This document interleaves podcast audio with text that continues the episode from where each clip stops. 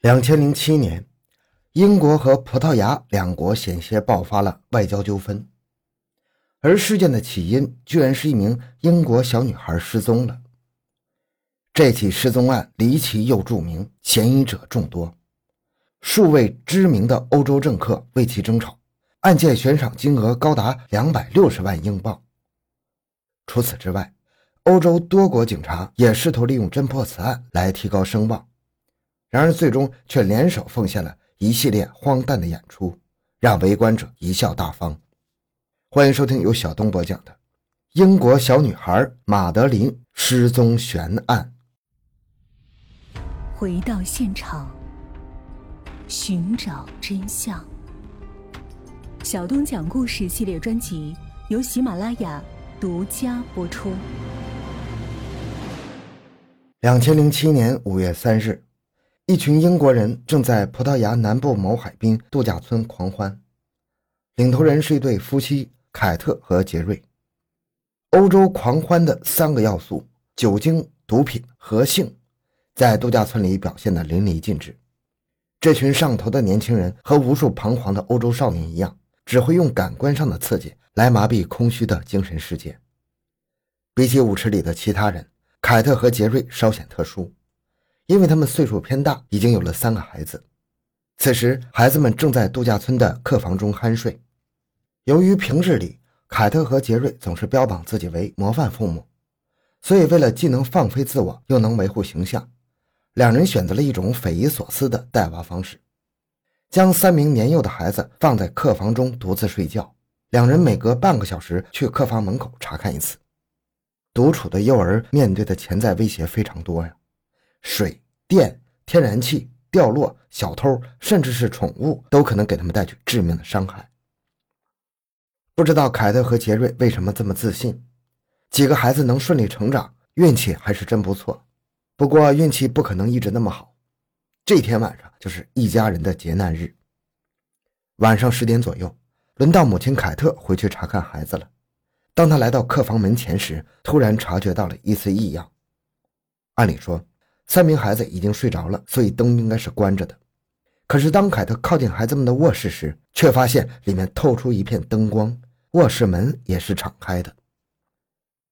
想起自己和丈夫杰瑞的对话，凯特十分肯定，上次丈夫查房之前一定是关闭了房门，放下了遮光帘，关掉了房屋内的灯。而这个时间段，即使是酒店的保洁人员，也不可能进行房间清洁。她感到了一丝不安。怀揣着极度紧张的情绪，凯特打开了房门。就在此刻，他发现窗户被人打开了，遮光的百叶窗被拉到了顶，似乎有被人入侵的迹象。再看看床上，年龄较小的一对双胞胎还在沉睡，然而大女儿马德琳却不知去向。她最喜欢的玩具和毛毯孤零零地躺在床上。凯特又搜索了一遍房间，在确定了最坏的事情发生之后，立刻前往前台报了警。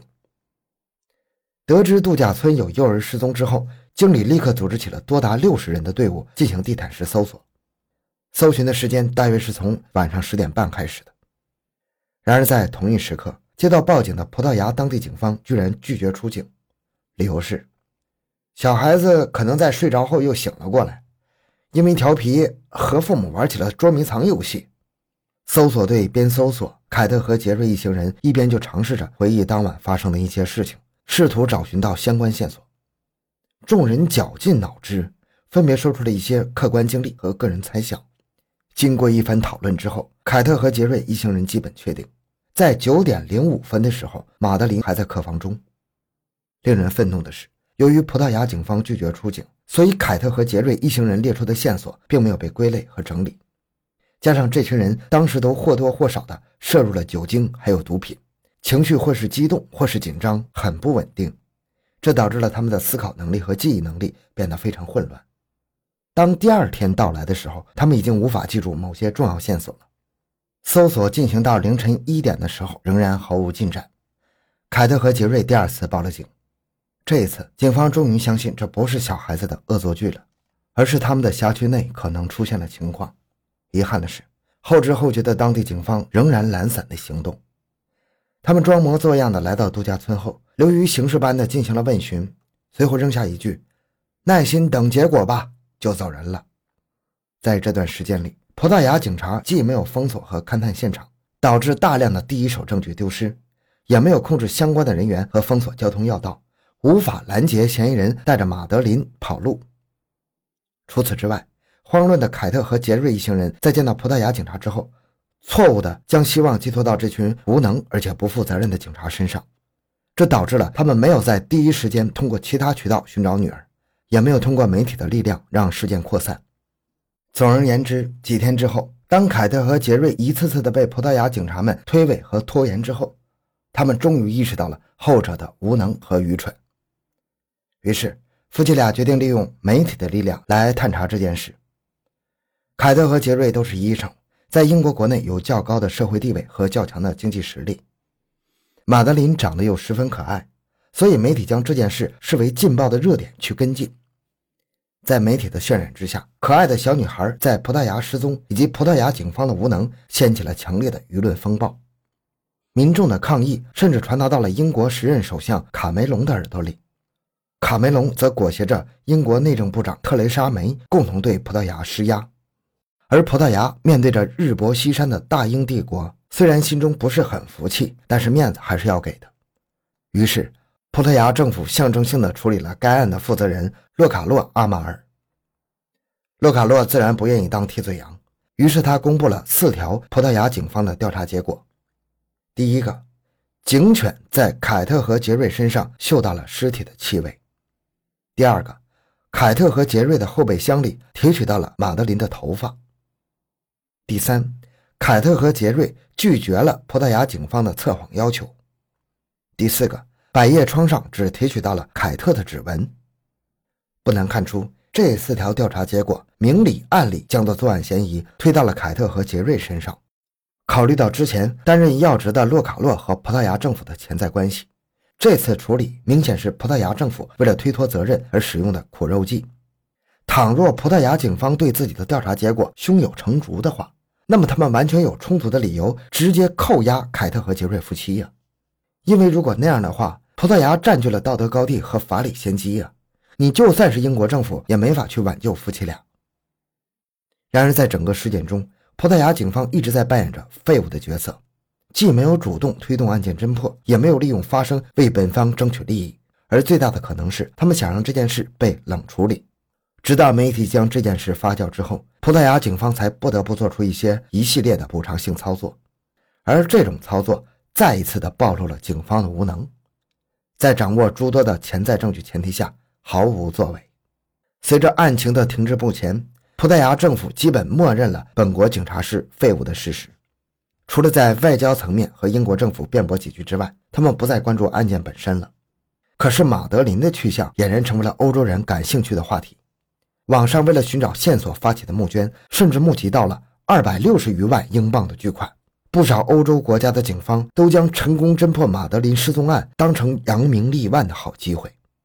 两千零七年六月，德国警方突然高调宣布，在阿尔加维拉克斯的一个旅游村庄。重新启动了对马德琳失踪案的调查，并得出了重要结果：一名叫克里斯蒂安·安鲁克纳的四十三岁男子成为了重要嫌疑人。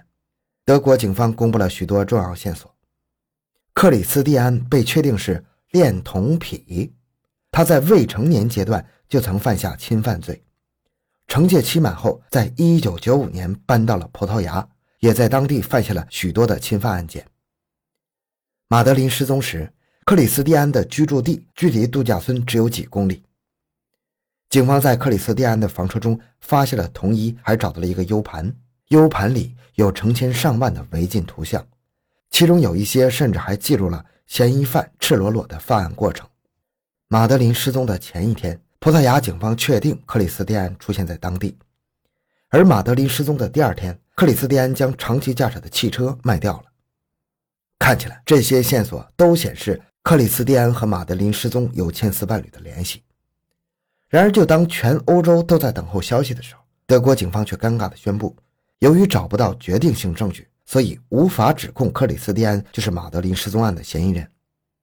也就是说，德国警方只是逮捕了一个普通的恋童癖，可是为了好大喜功，他们非要将其和马德琳案扯上关系，以便提高自身声望。